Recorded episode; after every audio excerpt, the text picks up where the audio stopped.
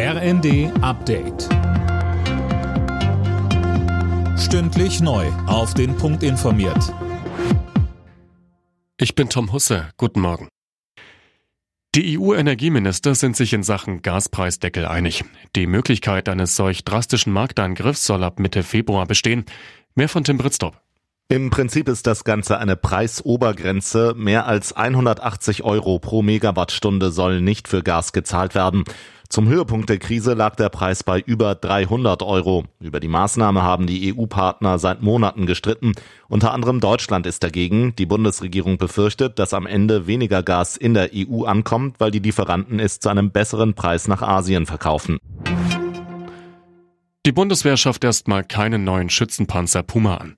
Grund dafür ist die Pan-Serie zuletzt mit etlichen Ausfällen. Verteidigungsministerin Lambrecht geht davon aus, dass die Truppe ihre NATO-Verpflichtungen trotzdem erfüllen kann.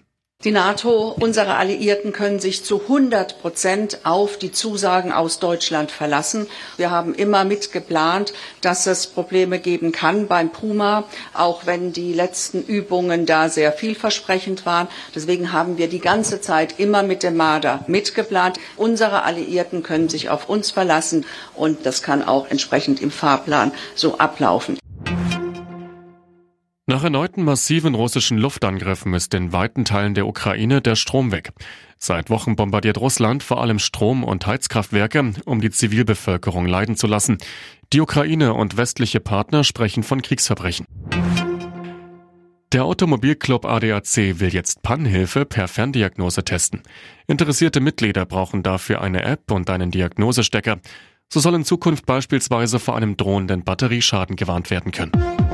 Alle Nachrichten auf rnd.de